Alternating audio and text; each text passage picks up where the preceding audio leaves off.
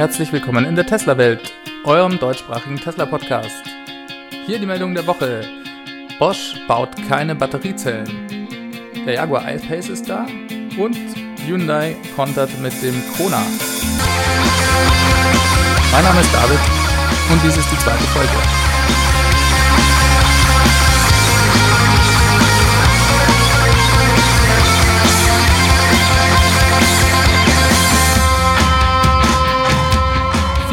Zeit und fürs Einschalten. Jaguar hat diese Woche den I-Pace vorgestellt. Der Jaguar I-Pace ist ein Compact SUV und das erste vollelektrische Auto von der Firma Jaguar. Er wurde diese Woche in einer aufwendig gestalteten Show vorgestellt. Die Spezifikationen können sich echt sehen lassen. Er hat einen 90 Kilowattstunden Battery Pack mit einer Reichweite von 240 Meilen. Das sind rund 386 Kilometer. Allerdings ist das der europäische NEDEC-Wert. Das ist der europäische Standard, wie die Batteriereichweiten oder überhaupt Reichweiten von Autos angekündigt werden. Der ist nicht sehr realistisch. Das ist wirklich nur unter Idealbedingungen zu erreichen. Man muss also davon ausgehen, dass er eher so 300 bis 350 Kilometer weit kommt. Er ist allerdings schnellladefähig, das heißt, er kann bis zu 100 Kilowatt laden mit einer Gleichstromladung und soll damit in 40 Minuten von 0 auf 80 Prozent laden. Zu Hause kann man ihn ein bisschen langsamer laden. Da dauert es rund 10 Stunden mit 7 kW. 0 auf 60 Meilen pro Stunde kann er in 4,5 Sekunden beschleunigen. Das ist auch echt richtig flott. Ich denke, das macht richtig Spaß. Äh, Design ist auch klasse. Jaguar ist ja dafür bekannt auch und die Innenausstattung schaut echt auch gut aus. Preislich liegt er wohl deutlich über dem, was erwartet wurde. Es gibt bisher nur Preise für Großbritannien. Dort erscheint er in drei verschiedenen Versionen. Es gibt den iPace S für rund 87.000 US-Dollar, den iPace SE für 95.400 US-Dollar und den iPace HSE für gute 102.000 US-Dollar. So, super Auto also. Es macht Spaß zu sehen, dass so langsam mehr und mehr vollelektrische Autos mit vernünftigen Reichweiten auf den Markt kommen. Ich denke, das wird sehr viel Spaß machen, das Auto zu fahren. Einzige Frage ist natürlich, wo man mit 100 kW im Moment Gleichstrom laden kann. Das ist auf jeden Fall ein Nachteil gegenüber Tesla mit dem Supercharger Network. Aber wir sind ja gerade dabei zu sehen, dass auch in Europa jetzt so langsam mehr und mehr Schnellladenetzwerke ausgebaut werden. Dazu gibt es auch später noch eine andere Meldung. Leider gab es dann noch ein Video, das Jaguar veröffentlicht hat, in dem der I-Pace gegen ein Model X in einen Drag Race antritt. In dem Video gewinnt der Jaguar natürlich selbstverständlich zweimal gegen das Model X. Im ersten Rennen ist es ein 75D, der offiziell langsamer ist als der I-Pace. Allerdings ist es natürlich auch ein viel größeres Auto, das auch viel schwerer ist. Aber na gut. Dann kam aber ein ganz komischer Teil in diesem Video, wo die beiden Fahrer sich unterhalten und der eine eben meint, okay, jetzt hast du gerade gegen mich gewonnen in meinem Model X, jetzt holen wir mal den P100D raus, also das Performance-Modell von äh, Tesla, der eigentlich in 2,9 Sekunden von 0 auf 100 beschleunigt oder von 0 auf 60 Meilen beschleunigt und den iPace in Grund und Boden fahren müsste. Sie unterhalten sich sogar noch darüber, dass ja das Model X aber fast doppelt so teuer wäre wie der iPace und deswegen ja schon der Vergleich ein bisschen hinkt.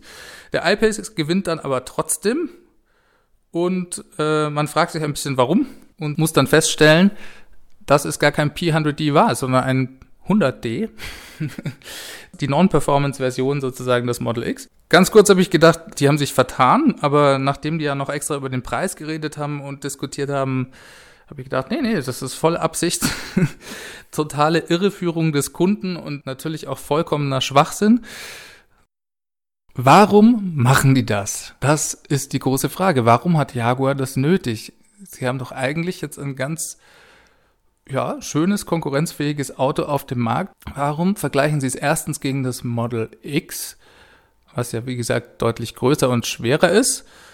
Eigentlich müsste ja der iPace gegen Benzinautos antreten und nicht unbedingt jetzt auch elektrische Autos als direkte Konkurrenz ansehen wieso müssen die so einen Schwachsinn erzählen? Das ist doch echt schade eigentlich. Das ist doch wirklich schade für Jaguar, dass sie das nötig haben und dass sie so einen Start hinlegen. Das verstehe ich nicht. Natürlich gibt's unter dem YouTube-Video eine Million Comments von Leuten, die das gesehen haben. Die Leute sind ja nicht doof. Also meines Erachtens ist das einfach nur ein Image-Schaden für Jaguar.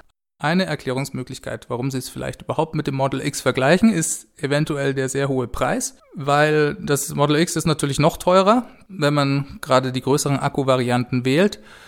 Und vielleicht war das eine Möglichkeit für sie zu sagen, schaut her, wir haben ein SUV, das ist doch noch ein bisschen billiger als das Model X. Naja, also ein bisschen schade, aber so ist das halt. So, Hyundai hat auch den Kona ähm, offiziell angekündigt. Das ist auch ein kompaktes SUV. Den wird es in zwei Batterievarianten geben. Einmal mit einem etwas kleineren Battery Pack, das hat 39,2 Kilowattstunden und kommt damit ungefähr 300 Kilometer weit. Die etwas größere Variante soll bis zu 470 Kilometer weit kommen und hat 64 Kilowattstunden als Batteriekapazität. Die 0 auf 100 Werte sind auch ganz okay. Die Version mit der kleineren Batterie kann von 0 auf 100 in 9,3 Sekunden beschleunigen. Die etwas größere Variante in 7,6 Sekunden. Ja, beide sind ebenfalls gleichstromladefähig mit bis zu 100 kW und können zu Hause mit einem Onboard-Charger mit 7,2 kW laden. Die Kilometerangaben sind übrigens nach dem neuen WLTP-Standard angegeben worden. Das ist ein neuer weltweiter Standard, der ein bisschen das Durcheinander vereinheitlichen soll. Ich weiß nicht, ob es nicht noch komplizierter wird, ehrlich gesagt. Es gibt ja in Europa den NEDEC-Standard, NEDC, der wirklich sehr unrealistische Werte angibt und in den USA gibt es das EPA-Rating. Die sind etwas näher an der Realität dran und mal sehen, wie die Werte jetzt im Vergleich sind mit dem neuen WLTP. Kalifornien erlaubt autonome Autos ab April das ist auch wirklich eine sehr spannende Meldung. Kalifornien ist ja sehr weit vorne, was die ganze Entwicklung von EVs angeht. Es gibt sehr, sehr viele Autos dort auf der Straße schon und die Regierung ist sozusagen dem Ganzen auch sehr positiv gegenüber eingestellt. Jetzt wurde offiziell angekündigt, dass eben ab April Autos ohne Lenkräder vollkommen autonom fahren dürfen. Es gibt allerdings die kleine Einschränkung. Diese Autos müssen nach wie vor eine reale Person haben, die das Auto fernsteuern kann. Dazu muss auch eine Art Funkverbindung in die äh, Fahrerkabine bestehen, dass die Person, die das Auto fernsteuern kann, auch mit den Insassen reden kann. Das ist sozusagen die kleine Einschränkung, die es noch gibt. Andererseits ist es wirklich möglich, dass das Auto kein Lenkrad mehr hat. Das wird sicher sehr spooky sein, erstmal, wenn man solche Autos zum ersten Mal fahren sieht. GM hat ja angekündigt, ab nächsten Jahr eine eigene Flotte von Chevy Bolts auf die Straße zu bringen, die wirklich keine Lenkräder mehr hat. Zunächst wollen sie das in San Francisco ausrollen und anschließend in New York. Das wird allerdings ein reiner Taxiservice, der auch GM gehört. Man kann die Autos also nicht kaufen, sondern es wird eine reine Taxiflotte von GM werden. GM hat ja auch dafür das Startup Cruise gekauft, die die Technologie darin entwickeln und sind da wohl sehr weit vorne, so dass sie das Anfang nächsten Jahres wirklich auf den Markt bringen wollen und ausrollen wollen. Die Einschränkung ist hier natürlich, dass es nur in einem bestimmten Gebiet funktioniert, das halt sehr gut erfasst sein muss von den digitalen 3D-Karten, die die da drin verwenden. Und aber trotzdem super. Also echt sehr, sehr spannend und es werden vermutlich die ersten fahrenden Autos ohne Lenkräder sein, die im größeren Stil ja, in San Francisco unterwegs sein werden. Dann gab es eine Meldung aus Hongkong. Und zwar bringt Hongkong zum Teil die Subventionen für EVs zurück. Hier kurz der Hintergrund. Hongkong ist ein recht spezieller Markt. Dort gab es sehr, sehr, sehr viele Teslas. Oder gibt es immer noch sehr, sehr viele Teslas.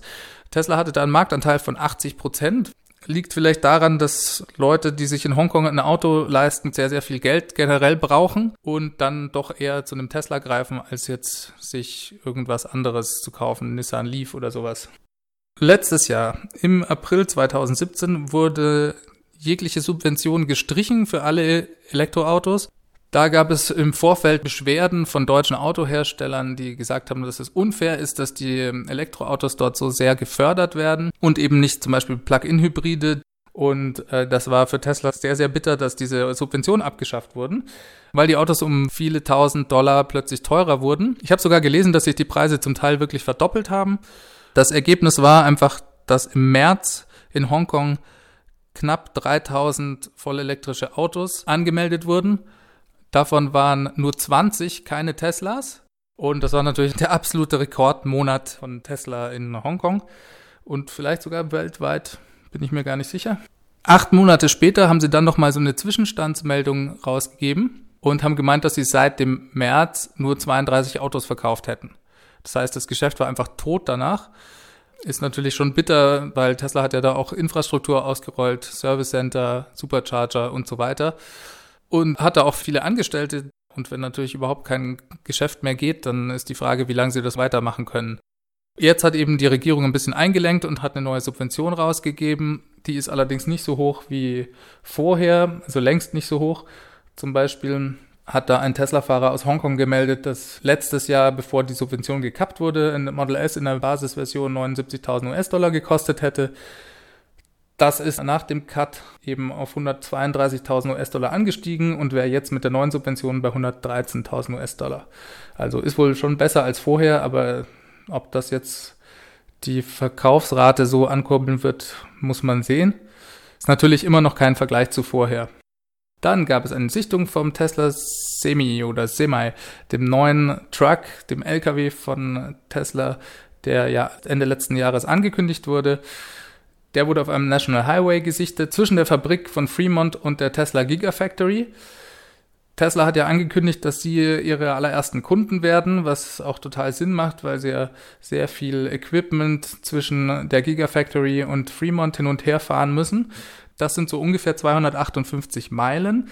Das ist natürlich eine ideale Distanz, um zu zeigen, wie gut der Tesla Semi funktioniert.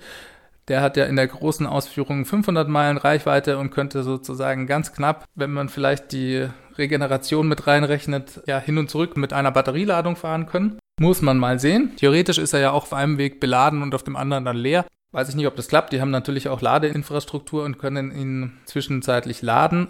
Aber es wird eben geplant, dass sie die ersten LKWs selber nutzen werden, um eben gerade die ganzen Battery Packs und die Motoren nach Fremont zu schaffen, die ja in der Gigafactory gebaut werden.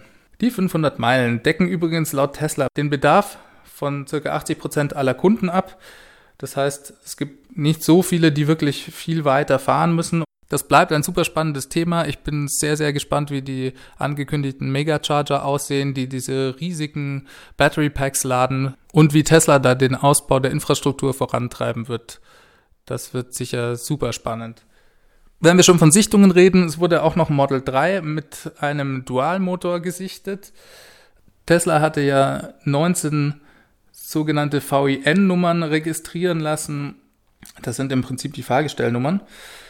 Und 19 Stück davon wurden eben mit einem Buchstaben B, ich glaube an achter oder neunter Stelle registriert und das B steht eben für den Dualmotor. Das heißt, sie fangen wirklich an, das zu testen und es ist ja auch in den USA angekündigt, dass es die Dualmotor-Variante im Frühjahr geben soll. Das kann also schon nächsten Monat sein eigentlich.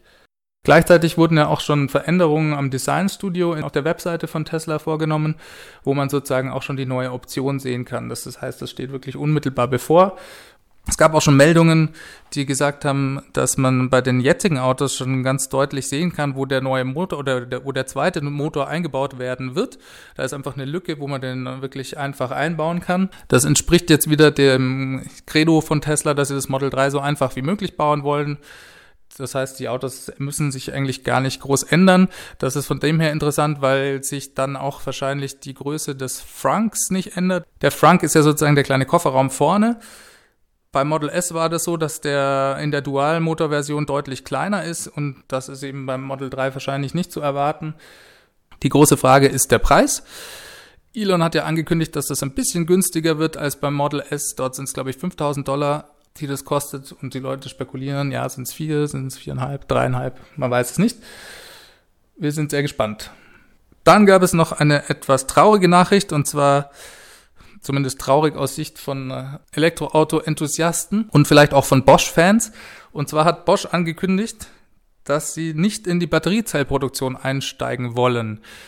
Im Dezember 2017, da hatte Bosch eben gemeint, dass sie sehr stark überlegen, ob sie nicht Batteriezellen herstellen wollen und ob sie eine eigene Batteriezellenproduktion aufbauen wollen. Da ging es um Investitionen von 20 Milliarden Euro. Sie wollten damit bis 2030 auf einen Output von 200 Gigawattstunden kommen. und wären damit einer der allergrößten Hersteller, zumindest wenn man den Output heute betrachtet. Also sie wären auf jeden Fall größer als Panasonic oder LG Cam, Samsung SDI oder Kettle. So, jetzt haben sie gesagt, sie machen das gar nicht. Bosch hatte ja vor einem guten Jahr das Solid-State-Batterie-Startup CEO gekauft und will dieses jetzt wieder verkaufen. Darüber hinaus will Bosch auch noch die Lithium Energy und Power GmbH und Co. KG, ein extra gegründetes Joint Venture, welches eben Lithium-Ionen-Technologie entwickeln sollte, auflösen. Das klingt natürlich schon so, als würden sie sich einfach komplett aus dem Geschäft zurückziehen. Sie sichern aber immer noch zu, dass sie sehr committed sind, was die Elektroauto-Entwicklung angeht und sagen eben, dass sie äh, vor allem im Powertrain-Bereich eines der leitenden Unternehmen sein möchten und weisen darauf hin, dass bereits in 800.000 Fahrzeugen Bosch-Komponenten verwendet werden. Bin ich mir jetzt nicht sicher, welche sie alle mit reinzählen. Bosch macht ja auch sehr, sehr viele Elektro-Fahrräder. Da sind sie ja richtig gut drin. Ich denke schon, dass sie Autos gemeint haben. Insgesamt natürlich sehr schade. Das wäre für die deutsche Automobilindustrie schon super geworden, denke ich, wenn Bosch sich da engagiert hätte. Die Frage ist ja wirklich, woher die Batterien kommen werden. Und was mich immer auch sehr wundert, ist, dass da die deutschen Hersteller gerade überhaupt nicht einsteigen möchten. Es gibt zwar immer wieder Ankündigungen, dass da investiert wird, auch gerade in die Battery Pack Produktion. Also sowohl von Daimler gibt es da Nachrichten als auch von BMW, denke ich. Aber die Zellen selber bauen sie, glaube ich, nicht. Ihr könnt mich gerne darauf hinweisen, wenn ich mich da vertue, aber ich habe bisher noch von keinem deutschen Automobilhersteller gehört, der wirklich die Zellproduktion selber in die Hand nimmt. Die werden meistens zugekauft.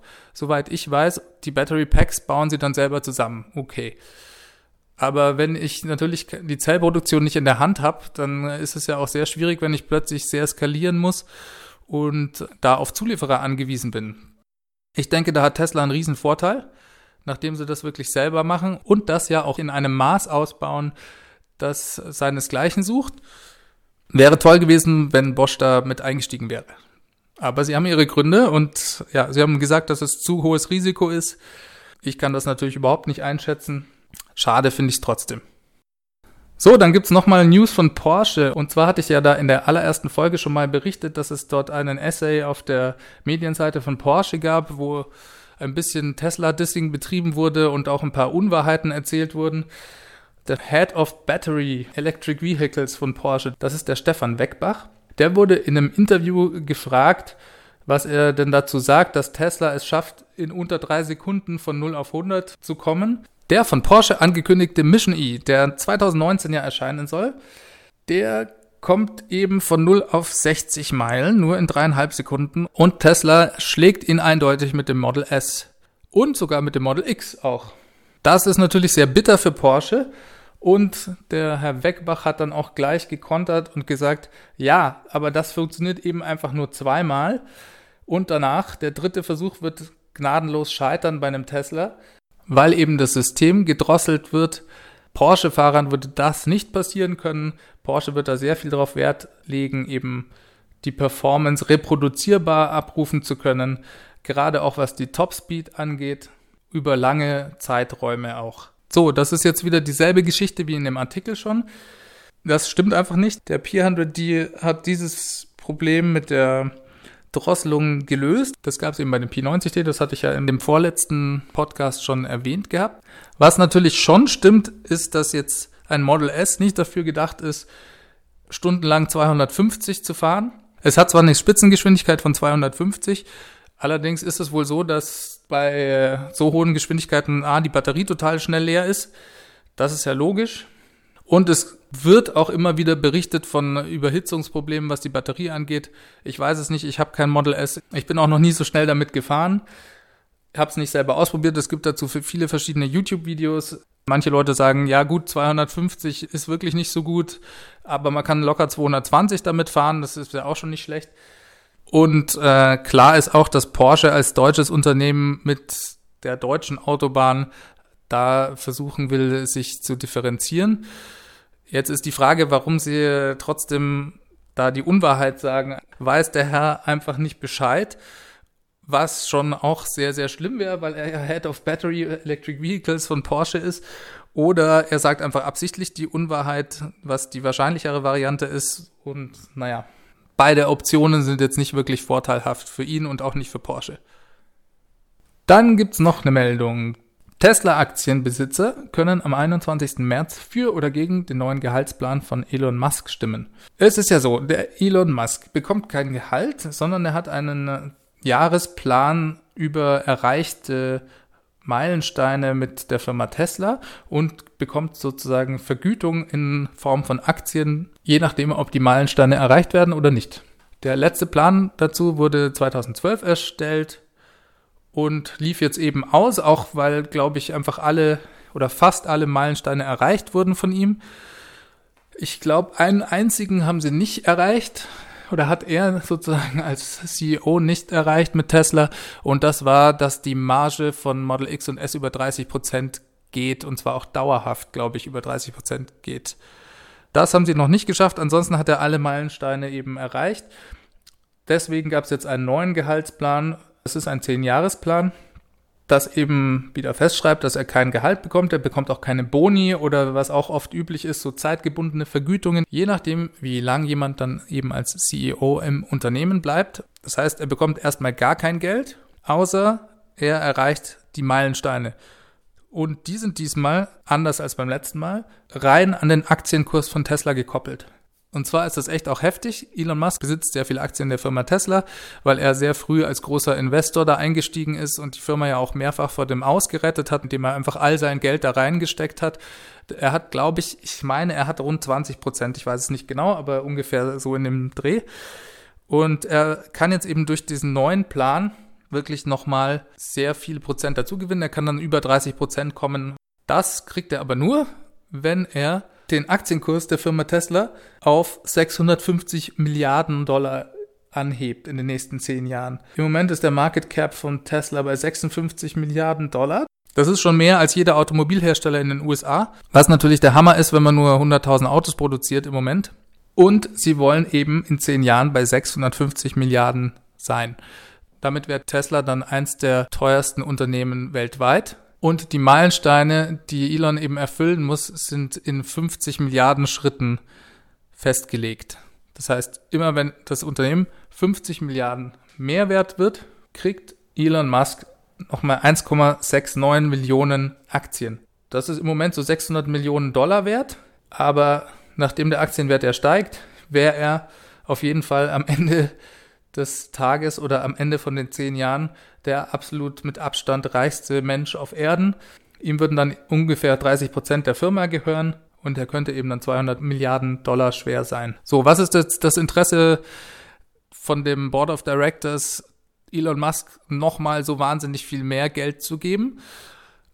Sie wollen ihn einfach behalten als CEO. Er hat zwar auch die Möglichkeit, von der Rolle des CEOs irgendwann abzutreten, aber sie wollen ihn als zentrale Figur im Unternehmen behalten, weil er einfach die Visionen und die Idee von Tesla verkörpert und ihrer Meinung nach und auch meiner Meinung nach eben sehr, sehr wichtig für das Unternehmen ist. Ich denke, sonst würdet ihr jetzt hier auch nicht zuhören und ich auch hier nicht reden, wenn das nicht stimmen würde.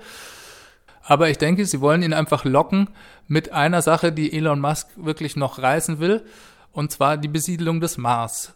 Das hat er angekündigt. Das ist auch so ein bisschen sein Haupttraum, denke ich, dass er aus der Menschheit eine multiplanetare Spezies machen will. Und dafür braucht man natürlich unendlich viel Geld. Das heißt, selbst wenn er Milliardär ist, das wird ihm nicht reichen. Und da sind 200 Milliarden nochmal als Tesla-Aktien schon nicht so schlecht. Die Dimension ist natürlich hier schon etwas krank auch, finde ich. Aber dieses Ziel auf 650 Milliarden Dollar Firmenwert zu kommen, ist halt auch total wahnsinnig. Die Vergütung ist Wahnsinn, aber das Ziel ist auch Wahnsinn. Von dem her passt es zumindest zusammen. So, dann gab es noch eine Ankündigung, dass es noch ein neues Ultraschnellladenetz in Europa geben wird. Es gibt, glaube ich, im Moment ungefähr fünf Unternehmungen, die daran arbeiten, Schnellladenetzwerke oder Schnellladesäulen an den Start zu bringen. Das sind erstens Ionity. Das ist ein Projekt von BMW, Mercedes, Ford und Volkswagen. Die stehen da dahinter. Dann gibt es Ultra i oder Ultra E, je nachdem. Das ist von der Firma Allego, Audi, BMW, Magna, Renault und Hubject und noch ein paar andere. Allego hat dann vor einiger Zeit sogar nochmal ein größeres Netzwerk angekündigt, das soll Mega-I heißen oder Mega-E. Die Namen sind schon sehr geil. Mega-I soll, soll über 300 Ladestationen, also nicht Lader, sondern Ladestationen, wo dann hoffentlich mehrere Lader stehen werden, groß sein. Renault, die ja schon bei Ultra i dabei sind, haben dann auch noch angekündigt, in Südeuropa ein eigenes Netzwerk zu unterstützen. Und jetzt kam eben noch eins dazu, und zwar ist das von der Firma Fastnet. Fastnet ist vor allem in den Niederlanden bekannt. Jetzt sind sie eine Zusammenarbeit mit der Firma ABB eingegangen und haben jetzt ihre erste 350 kW Ultraschnellladesäule in der Nähe von Amsterdam auf der A8 installiert. Also im Moment haben die, glaube ich, 63 Ladestationen. Eben, ich weiß nicht genau, wie schnell die laden. Jetzt die erste 350 kW Ladestation. Es waren auch 25 Ladestationen für Deutschland angekündigt, die, die Fastnet jetzt im ersten Quartal 2018 bauen wollte. Habe ich jetzt nicht mehr von nicht mehr weiterverfolgt, kommt sicher bald noch eine Meldung zu. Da haben sie die KW-Zahlen nicht genauer spezifiziert. Sie haben nur angekündigt, dass man so 250 Kilometer in 20 Minuten laden können soll, was ja schon ziemlich schnell ist, müsste man jetzt mal ausrechnen. Dann sind wir schon wieder am Ende angekommen. Ich bedanke mich sehr für eure Zeit. Ich hoffe, es hat euch Spaß gemacht. Ihr könnt mir sehr gerne eine Bewertung hinterlassen, da würde ich mich sehr darüber freuen. Und dann würde ich sagen, hören wir uns nächste Woche. Vielen Dank fürs Zuhören. Alles Gute euch. Bis nächste Woche. Ciao, ciao.